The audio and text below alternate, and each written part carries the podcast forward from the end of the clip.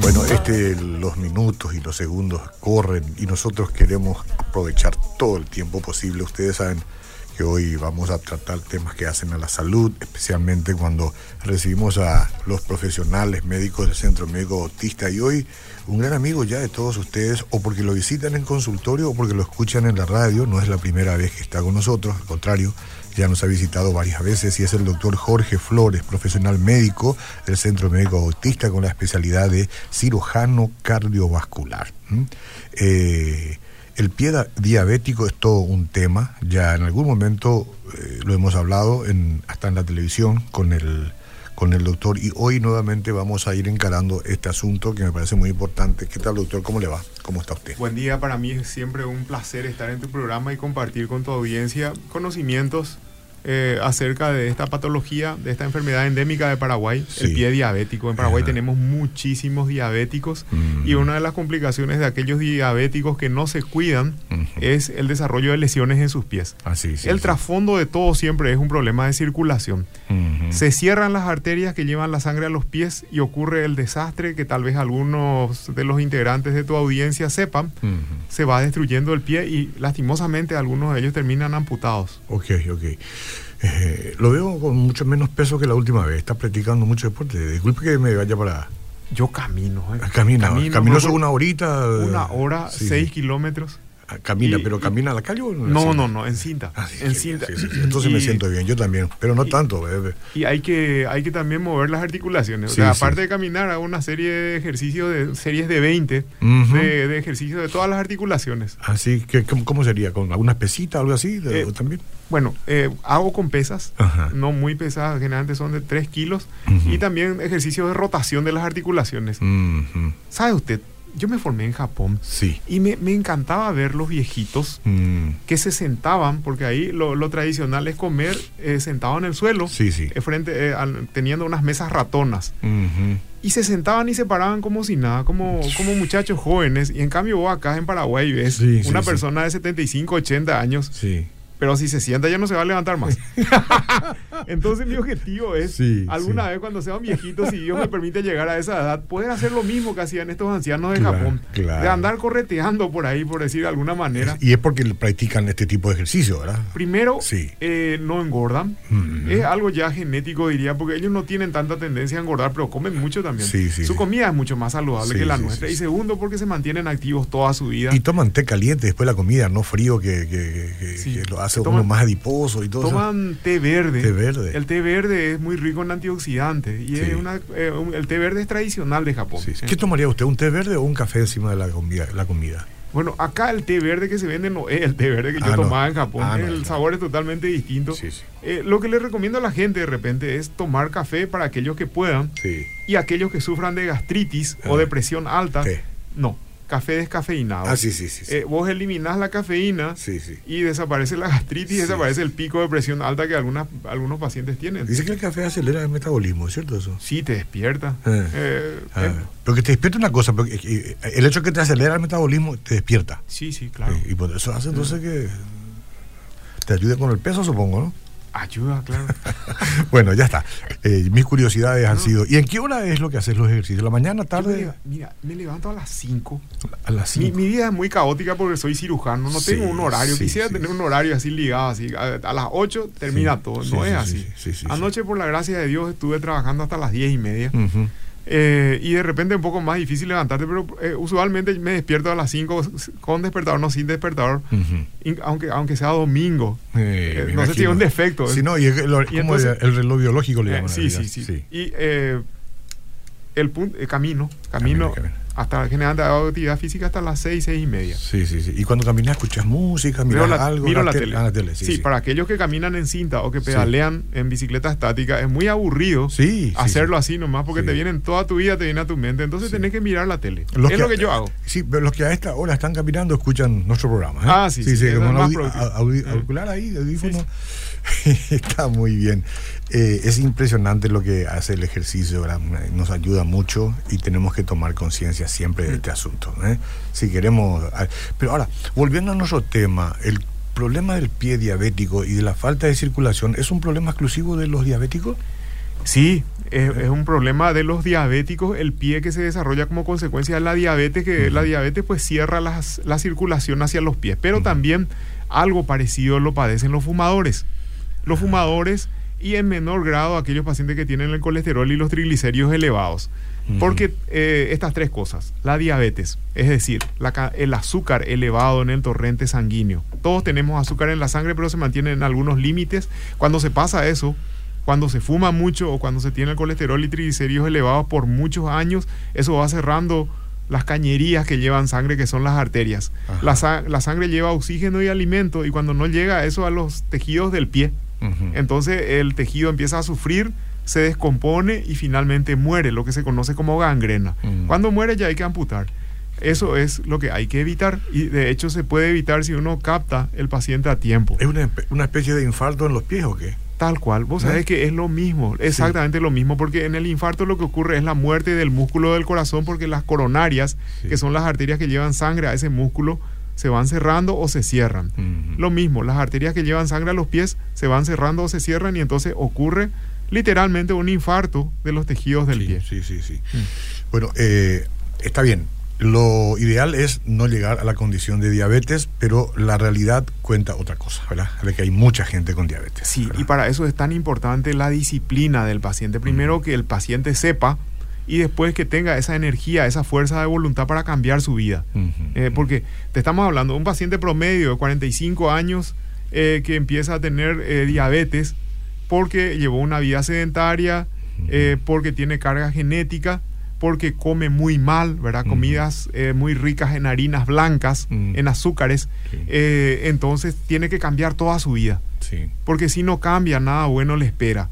Y si cambia, si logra, si logra vencer esa tendencia a cometer excesos, va a vivir tanto como vive una persona que no sea diabética y con muy buena calidad de vida. No me diga. Sí, un diabético no tiene por qué desarrollar ninguna complicación, no tiene por qué quedarse ciego, no tiene por qué tener infarto, no tiene por qué tener insuficiencia renal o no tiene por qué amputársele las piernas, si es que él se cuida. Sí, justamente te puede evitar todo eso. Yo, yo conozco gente ya mayor, bien mayor, y, y con diabetes incluso, pero que no tienen la misma condición que otras personas de su misma o menos edad. Sí. Hay otra gente que desarrolla una enfermedad mucho más. Por supuesto. Mucho más fuerte. Un diabético de 40 que desarrolla su enfermedad a los 45, pero antes de los 60 va a estar destruido si no se cuida.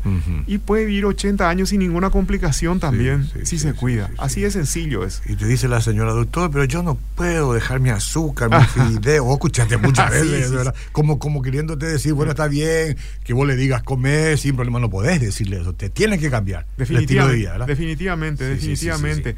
la diabetes por algunos años no tiene aparentemente consecuencias, pero va destruyendo el cuerpo por dentro. Y cuando un paciente debuta con alguna complicación, ya sea un derrame o se queda ciego, o, o, tiene eh, se le gangrena uno, dos, tres dedos de los pies, ¿verdad? Ahí se asustan. Muchas veces el cuerpo ya está un poco deteriorado, pero todavía está a tiempo de cambiar su vida y evitar llegar a la amputación de su pierna, por ejemplo. Eh, el, básicamente, cuando se va cerrando la, cuando se van cerrando las arterias como consecuencia de tener por mucho tiempo azúcar elevado en la sangre, va circulando menos sangre a los pies y esto lleva a una serie de complicaciones los nervios se destruyen. Los nervios son esos cablecitos que tenemos bajo la piel que sirven para sentir. Entonces, cuando se van destruyendo, el paciente ya no siente dolor. El dolor es un mecanismo de defensa del cuerpo. Entonces, a veces el paciente pisa sobre un carbón, pisa sobre un clavo, se destruye el pie y sigue caminando sobre su herida. O bien tiene sensaciones que no existen como caminar sobre espinas o caminar sobre algodones. ¿verdad? Esas son, eh, eso es lo que se llama neuropatía diabética. Eh, cuando se altera este, este sistema de protección que es el dolor, el paciente se lesiona y no se percata de eso. También como no hay buena circulación, no llega más bien la sangre a los pies. Eh, una herida necesita de buena circulación para cicatrizar. No llega bien, entonces esta herida no se cura y siempre cuando hay una solución de continuidad de la piel, entran los microbios. Justamente el pie está muy cerca del suelo el ah. suelo está lleno de microbios, entran en dentro del pie y empieza una infección. Sí, sí, También otra cosa que se altera cuando el azúcar está elevado, el mecanismo de defensa de nuestro cuerpo. Un diabético eh, descompensado que no esté bien tratado. Eh, no tiene las mismas defensas que un paciente que no es diabético. Entonces cualquier infección, por más banal que sea, puede empezar a destruir y causar graves daños en su organismo, en el pie. Eh. Aunque, aunque la diabetes, digamos, es irreversible como tal, ¿verdad? el, el que lo padece sí, no es que tenga una condena irreversible en lo que a su sistema de salud se refiere. Tal cual, tal cual. Eh, eh, eventualmente no va a ser ninguna complicación si se cuida. Y es, lo que tiene que saber la audiencia, es que no hay ni una droga mágica, no hay ningún remedio yuyo mágico no hay ningún conjuro que le va a curar de su diabetes más que su propia voluntad y sus ganas de colaborar, de cambiar su vida. Pues tiene que ver con insulinas y todo eso, ¿verdad? sí, es parte del tratamiento. Generalmente la... No, no, pero la eh. falta de, producción de insulina, ¿verdad? Sí, que el páncreas la, mayoría de las veces es por falta, porque el páncreas, que es una glándula que está dentro de nuestro cuerpo, está en la barriga, eh, deja de secretar una hormona que se llama insulina. La insulina sirve para que el azúcar que uno consume pase a los tejidos del cuerpo. Entonces, una vez que la insulina no actúa, porque ya está en déficit, eh, el cuerpo eh, tiene mucha azúcar circulando en la sangre. Esa, esa azúcar que consumió el paciente no se absorbe. Y cuando está circulando en exceso en la sangre porque no se absorbió, empieza a destruir los órganos del cuerpo. Correcto. Esa es la causa más frecuente. Hay otra causa en la cual el paciente es insulino resistente. Aunque secrete una cantidad aceptable de insulina, el cuerpo se resiste a absorber ese exceso de azúcar y entonces sigue circulando en su sangre, no entra a sus tejidos y eso va a destruir sus órganos con el tiempo, con el correr de los años. Y de momento ni la medicina científica ni la medicina popular este, sanan esto, eh, algunas ayudan, ¿no? Supongo, pero porque viste que la gente te viene con el tabú. A mí me curó de la diabetes tal cosa. Eso no existe. No existe. no existe y el que diga que se cura es un estafador. Disculpame que sea tan brusco, pero... Eh, el, que te el, que te dice yo te voy a curar la diabetes es un estafador. Sí, sí, tal cual. Así mismo. Y si vos crees que te curaron, entonces este, te engañaron. La diabetes no se cura hasta ahora. Claro, claro. ¿Por qué? y porque la solución es el tratamiento que uno se da, ¿no? Claro. cuidado que uno se da. Es fácil decirlo, pero se tiene que tomar una determinación eh, si es posible, antes de padecer la diabetes. Antes de que se complique. Antes de que se complique. Si el paciente sabe, por ejemplo, que sus dos padres son diabéticos, eh, él tiene, que, eh, tiene una carga genética muy elevada de padecer diabetes alrededor de los 45 años. De manera que tiene que cuidar su alimentación, tiene que hacer actividad física moderada y tiene que controlar sobre todo sus pies. El estudio, el, el examen del pie, el empeine entre los dedos y la planta es muy importante y por una lesión, por más pequeña que sea, debe ser tratada, tiene que acudir con el especialista. Sí, y he sabido por mucho tiempo, cuando venía antes el doctor Wesley Smith acá, eh, de un... Ustedes en el Centro Médico Bautista tenían una especie de, de eh, gente que de autoayuda, ¿no? Que cocinaba o hacían alimentos, pero que eran exquisitos, ¿verdad? Y que el diabético no tenía por qué sufrir ausencia de, banquete, ¿no? Sí. Nosotros tenemos un equipo multidisciplinario que está constituido por especialistas de diversas enfermedades que manejamos a los pacientes diabéticos y aquellos que desarrollaron lesiones en sus pies, pacientes con pie diabético propiamente dicha. Eh, y lo abordamos de diversos puntos de vista. En el caso mío, yo soy cirujano, ¿verdad? Cuando, cuando el paciente ya está complicado, cuando tiene una gangrena, cuando tiene una infección, ¿verdad? Viene, viene junto a mí. Pero antes de eso, eh, acude con el clínico. El clínico lo que le da es pautas de manejo de su vida. ¿Qué tipo de comidas puede comer? ¿Qué tipo de comidas no debe comer? ¿Qué medicación es adecuada para reducir ese exceso de azúcar que tiene en su sangre? Y también tenemos psicólogos que manejan, porque el paciente que comete excesos con la alimentación básicamente tiene el problema en su cabeza. Es un problema de voluntad. Entonces hay también herramientas para que el paciente cambie su chip, su forma de pensar, ¿verdad? Y pueda vencer ese exceso que comete en su vida con la dieta. Ese es el primer paso y es demasiado importante que el paciente eh, se acostumbre a consumir comida sana. que regule aquellas comidas que elevan mucho el azúcar en la sangre. Muchas veces en, en, las primeras etapas de la diabetes solo con dieta ya se regula. Vuelve a, a, los niveles normales el azúcar. Y el paciente sí consume una dieta adecuada y hace actividad física, pero por muchos años se puede mantener así. Luego, Hay, otra etapa eh, un poquito más adelante cuando tiene que eh, consumir pastillas, los hipoglicemiantes que se llama. Y hay una eh, tercera etapa en la cual ya pasa a la insulina. Muchos pacientes se resisten a pasar de las pastillas a la insulina y a veces su cuerpo se va deteriorando hasta que finalmente ellos asumen esa realidad, ¿verdad? Y pasan a la insulina para... Que, que, es inyectable, ¿verdad? Sí. Siempre. Sí, sí. Siempre inyectable. Inyectable, Para, eh, asumen esa realidad para eh, poder regular bien. El objetivo de todo es que su azúcar se mantenga dentro de ciertos límites y que no se desarrollen complicaciones en su cuerpo. Qué cosa más extraordinaria.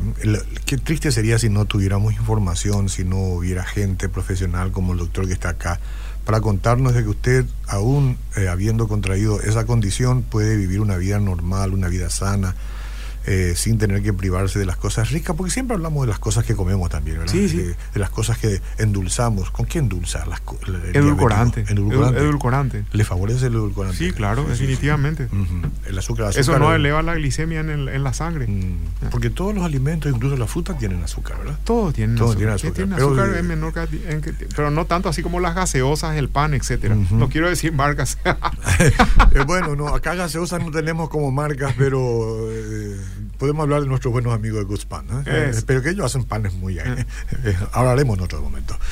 doctor, ¿usted extirpó dedos, este, sí. piernas también? Sí, mira, nosotros, en nuestra experiencia, nosotros tenemos pacientes que nos vienen a veces porque otros colegas le han indicado amputación. La amputación no es el, el destino final de un diabético que desarrolla lesiones en los pies. La mayoría de las lesiones de los pies se pueden tratar y en la mayoría de los casos, lastimosamente no en todos, se puede evitar la amputación. La amputación tiene indicaciones precisas. Por ejemplo, si el dedo ya está todo negro o el pie ya está todo negro, ahí ya no hay nada que hacer. Hay que proceder, ¿verdad? Pero la mayoría de las veces lo que hay que hacer es limpiar la herida, tratar con antibióticos de amplio espectro, antibióticos fuertes, como le dicen algunos pacientes, y con eso, eh, y a veces es necesario hacer cirugías para mejorar la circulación, que se llaman cirugías de bypass. Con ese tipo de procedimientos se evita una amputación, el paciente queda con su pie y su pierna y puede valerse por sí mismo. Lo que, se, lo que tratamos de evitar es que un paciente no llegue a la amputación, porque si se amputa va a tener que depender de terceros, de la voluntad de otras personas, va a tener que necesitar una prótesis o una silla de ruedas y eso limita bastante la calidad de su vida. La mayoría de las veces, eh, cuando, se, cuando ocurre esto, el paciente está todavía en plena etapa productiva de su vida. Un paciente de 45 o 55 años que tiene personas que dependen de ellas pasa a ser dependiente. Eh, pero la buena noticia es que en la mayoría de los casos la amputación se puede evitar si se aplica el tratamiento adecuado. Eso es lo que nosotros hacemos con nuestro equipo multidisciplinarios en el Centro Médico Bautista. Va a depender, de, va a depender de dónde recaiga uno, ¿no? Una, una persona, un paciente. Sí. Porque no, no se puede prometer que en todos los lugares hagan lo mismo, pero estamos hablando del Centro Médico Bautista. Hemos tenido pacientes que tienen seguro en otros centros y han venido eh, ya justamente porque en el primer lugar donde se fueron le indicaron amputación. Sí y eh, tenemos resultados muy buenos con los tratamientos que aplicamos. Eso bypass, el bypass. Eh. ¿Qué, cosas son? ¿Son cositas o son pequeñas arterias? Eh, ¿Qué es lo que son? Bueno, el bypass en es una palabra que significa puente en inglés. Puente, por eso. Y voy a hacer una comparación. lo que ocurre con la diabetes cuando no se controla es que se van cerrando las arterias. Mm. La sangre circula de arriba para abajo en, las piernas, circula en dirección a los pies por un sistema de cañerías. Este sistema de cañerías se va cerrando, entonces ya no llega sangre a los pies y ocurren aquellas lesiones que eventualmente podrían llevar a una amputación. Entonces, vamos a imaginarnos el río Paraguay, corre de San Pedro a Pilar. Si a la altura de Asunción el río Paraguay se cierra, el agua ya no va a llegar a Pilar. Entonces se cava un canal paralelo al río que se empalma allá en el norte, en San Pedro, donde corre todavía bien el, agua, se trae paralelo al río y más al sur de Asunción se vuelve, se vuelve a empalmar este canal por el lecho del río. ¿Pero con qué? con una vena. La mayoría de las veces es con la propia vena del paciente. Ah, ¿No existen venas artificiales todavía? También existen, ah, también existen. Eh, lo que mejor anda siempre es la vena del paciente.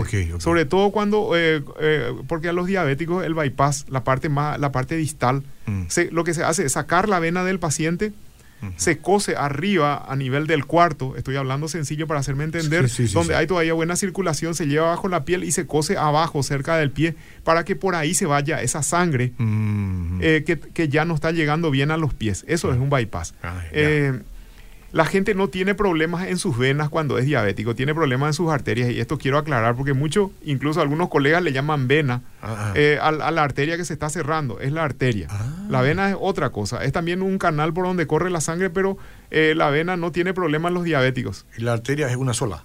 no, la arteria son varias. Son varias. Eh, o sea, en las arterias, el problema en las arterias. Sí, circulación se le dice porque la sangre hace como un círculo. Por las arterias baja la sangre a la ah, pierna, trayendo alimento y oxígeno. El cuerpo, el, tejido absorbe esos alimentos y esa sangre usada la manda de vuelta por las venas. Por las venas la sangre sube. El problema de los diabéticos está en las arterias, ahí esos tubos por donde la sangre baja. Por las venas no hay problema. Entonces, generalmente, algunas venas se pueden usar para reemplazar a esas arterias que se están cerrando. Ah, algunas venas, no es que no es que estás reemplazando una arteria con otra arteria. No. Ajá. No, no. Ah, y a veces cuando hay defecto de la vena, por algún motivo, eh, eh, cuando no se puede usar, entonces se usa lo que se llama arteria artificial, prótesis, se llama eso en la jerga médica, que tiene el mismo molde que una arteria, es como un cilindro, ¿verdad? Pero está hecho de un tejido sintético. Sí. Permíteme mirar un poco la, nuestra maquinita a ver qué dice la gente, ¿sí? Buenos días, ¿a partir de cuánto el nivel de azúcar en la sangre ya es alarma? Pregunta. Bueno, según la Asociación Americana de Diabetes, entre 80 y 100 miligramos por ciento, entre 80 y 100, por encima de 100 es para parar la oreja, y si viene más de 120 en tres exámenes sucesivos, eso es igual a diabetes. Ajá, ajá.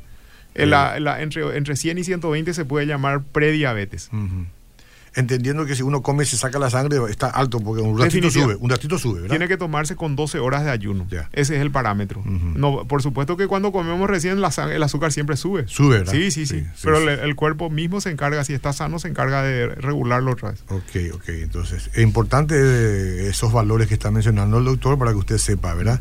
Una persona diabética puede o debe hacer caminata. Excelente la exposición del doctor. Definitivamente tiene que hacer caminata. Es obligatorio, es mandatorio si su corazón está en condiciones. Tiene que caminar por lo menos 30, 40 minutos por día porque el músculo consume glucosa. El combustible del músculo es la glucosa. Entonces, si un paciente tiene un exceso de azúcar en la sangre, el músculo cuando camina, eh, cuando uno camina, entonces va absorbiendo ese exceso de azúcar. Por eso en los diabéticos es mucho más fácil eh, mantener niveles normales si es que el paciente hace actividad física, porque ese músculo absorbe el exceso de azúcar. Ese es, sí. Es su combustible. Sí, sí, sí. Ese tema de que hay muchísimas personas en el Paraguay que tiene diabético, eh, tiene diabetes y no lo sabe, no es un tabú. Acá hay un mensaje, bendiciones. Mi papá murió hace un mes de una isquemia cerebral grave, producto supuestamente, dice, de diabetes, que nos enteramos 15 días antes de que tenía. Él siempre fue un hombre fuerte y trabajador, falleció con 75 años, nunca dio síntomas de serlo, pero nunca se hizo la prueba. Nunca se hizo pruebas. Sí, por eh, eso, sí, sí. Es como el QPI, te va comiendo en silencio hasta que ocurra algún derrumbe. Claro, por eso es que todos tenemos que hacernos una, chequeo un chequeo anuales, anual anuales, para saber cómo estamos y no asustarnos de las cosas como son, porque eh, tenemos que saber tal cual como son para que podamos medicarlo, ¿no? Sí, señor. Para poder tratarlo. Eh, eso de esconderse, de que si me voy al doctor voy a enterarme de todo lo que tengo, es un acto de irresponsabilidad y lo digo con pinza. Sí, y altera, altera la calidad de vida a la larga del paciente porque uno tiene que gozar de la vida, tiene que sentirse bien. Y si uno se cuida, eso es lo que experimenta, gozar de la vida. Porque de nada te sirve vivir muchos años si tenés demasiados achaques y la diabetes no te mata enseguida, te mata en un periodo de 10 a 15 años y ese, ese periodo de 10 a 15 años es terrible. Es terrible. Terrible. No es una calidad de vida aconsejable. Justamente hoy tengo que llevar todos mis resultado al médico. ¿eh? Como quien diría, ore por mí. más que ore por mí, cuídese usted, coma menos, este, camine más y todo eso, ¿verdad? Bueno, buenos días, bendiciones. Mi suegra tiene 65 años, es hipertensa y diabética, pero a los 130 kilos, a los 130 kilos tiene artrosis. Por los 130 kilos tiene, no sé qué sea. ¿Y, eh, Es que el exceso de peso va destruyendo las articulaciones y acelera el proceso de artrosis. Bueno, mi recomendación es que baje de peso. Hizo todo el ejercicio posible para. No, quiere caminar, no, quiere caminar, no colabora de nada para mejorar su salud. Es una cuestión filosófica ya, entonces si sabe lo que le espera. Sí, sí. Tiene celulitis infecciosa, tiene todo, ¿verdad? Mm. Eh, y bueno eh, una cuestión que pasa por la determinación de uno. ¿verdad? Definitivamente. la, información la tiene. Eh, buenos días, una consulta para el doctor. Mi esposo es obeso y a veces le pica mucho el empeine. Cada tanto le pasa eso. ¿Será un síntoma de diabetes? Mi suegra hace poco le detectaron la diabetes, pero se controla y se cuida. Son dos cosas. Bueno, hay que ver si no tiene hongos. Si es obeso, ¿verdad? A veces ese es un problema. Tiene que, tiene que acudir al médico para que lo evalúe. Sí. Eh, claro. Mi esposo 42 fue operado hace 8 días por segunda vez en menos de 15 días por trombosis y no se sabe qué fue lo que le produjo. ¿Qué podría ser? ¿Qué factores? Dice. Eh, a esa edad eh, hay dos causas. Uno puede ser lo que se llama trombofilia, que es un paciente que nace con una predisposición a formar coágulos porque su sistema de coagulación en la sangre no funciona bien. Eso es uno. Y cuando hay una trombosis también en un paciente de esa edad hay que descartar tumores. A veces las trombosis son heraldos de tumores que están ocultos todavía que no se han manifestado. Hay análisis de sangre y estudios radio de imágenes que se puede hacer el paciente buscando los tumores más frecuentes en Paraguay. Entonces lo que hay que descartar, por ejemplo, tumores de colon, tumores de hígado y vías biliares, si es hombre, eh, más eh, con menor frecuencia tumores en los riñones. Eso que y también su próstata, que ya está entrando en la edad según esa edad que tiene el paciente. Entonces, primero a su médico le tiene que hacer un estudio para ver su sistema de coagulación, son análisis de sangre y después, si eso sale normal, buscar tumores ocultos. Mm. Esa es mi recomendación. Pero la trombosis propiamente, ¿dónde se manifiesta? Puede ser en la arteria o puede ser en la vena. Es la ¿De cualquier parte del cuerpo? O, las piernas más bien. No, en cualquier parte del cuerpo, pero ah. es más frecuente en las piernas. Ah, Se forman coágulos, eso es ah. trombosis. perfecto. Buenos días, bendiciones. Tengo una pregunta. Mi esposo es diabético y hace un mes que le duele mucho su muslo y de repente lo paraliza. No sé si tiene que ver con la diabetes o... Eso puede ser un problema de circulación y si tiene sobrepeso puede ser un, un problema de su columna, también una compresión del nervio generante del ciático. Doctor, ¿es igual el, el, té de burrito o el té de boldo? Eso porque usted habló del té hace rato. Cualquiera de los dos. Eh, después de comer, siempre es mandatorio. Está bien. Y tómese el té que quiera. Es, sin azúcar. Sin azúcar. Este, ¿Me podrían enviar, por favor, la ubicación? no sé, ¿para qué ah, me voy mañana? Vamos a mandar la ubicación a esta persona que quiere venir a buscar su material, parece. Eh, bueno, ¿y por qué el tema de hoy se denominó el pie diabético. ¿Qué es? ¿Por qué esa, digamos, preocupación especial en el pie del diabético, porque el porcentaje de amputaciones, sobre todo en los hospitales públicos de Paraguay, es demasiado elevado y es un eh, cuando se realiza una amputación el paciente queda imposibilitado de poder trabajar y seguir produciendo. Es muy importante porque estamos en temporada de pie diabético, en el invierno, cuando empieza el fresco, es cuando eh, florecen este tipo de enfermedades. ¿Por qué? Porque un paciente cuando pasa de un lugar cálido dentro de una habitación y sale al exterior, eh, el frío, eso hace que se contraigan las arterias y si su circulación ya era crítica, si ya no estaba corriendo bien, ahí empeora y ahí empieza a descomponerse, ahí aparecen las lesiones eh, en, los pies. no solamente una serie de problemas, infartos, derrames. yo pregunté eso porque un médico generalista o de familia, ¿verdad? Diría, vengan y tratemos la salud antes de enfermarse, digamos, ¿no? Dirían, este, trabajemos preventivamente. es lo mejor. El oftalmólogo diría, bueno, tenés problemas de los ojos, no estás viendo bien, tráeme esos ojos acá. Mm. Y vos puedes decir, tráiganme esos pies diabéticos acá que los quiero ver, o cómo es el asunto. Vos que eh, a mí realmente eh, es un tema que me gusta mucho. Sí, sí. Y como dijo una paciente mía cuando vio el pie de su marido, y yo le, ¿te gusta, doctor? Sí, me encanta. Le dije, cada uno con su gusto. ¿verdad? Eh, porque muchos de mis pacientes vienen con indicaciones ya de amputación, vienen desesperados, porque así me, a mí si me dijeran que me van a cortar la pierna, por supuesto que me voy a desesperar. ¿Y a vos te gusta el desafío? Me gusta el desafío y la mayoría de las veces tenemos muy buenos resultados salvando el pie y la pierna del paciente. Entonces eso es algo que me reconforta y de hecho nuestro grupo ha escrito un libro que se llama Manual de Manejo del Pie Diabético. Es un libro escrito en la jerga médica, es para, eh, para personal de blanco que asiste a los pacientes con pie diabético. Eh, el, tratamiento en general de un paciente con pie diabético no es tan rápido, no es que hoy viene y en una semana ya va a estar curado. A veces tarda, eh, tardan varias semanas a veces meses en cicatrizar sus heridas, pero el paciente recobra la fe cuando ve que la herida se va cerrando. Claro, claro. Se trata de rescatar el pie, la pierna. Y, fíjate, a un paciente que previamente se le indicó amputación y que después ve que se le va cerrando su herida, ¿verdad? Por supuesto que eso lo llena de fe. Si usted tiene alguna situación especial y realmente quiere tratar el asunto, traiga esos pies diabéticos al doctor. ¿eh? Yo lo digo a mi manera, mm. hay, hay otras formas más científicas, más románticas de decir, supongo, ¿verdad? Pero yo le voy a dar el número de teléfono eh, para que usted pueda hacer una cita con el médico, con el doctor, una primera cita, no se asuste, vaya, converse, muestre, ¿verdad? No importa que usted tenga de repente alguna una segunda o tercera opinión, como quiera llamarlo, es muy importante cuando se trata de asuntos tan eh, cruciales como esto, ¿verdad?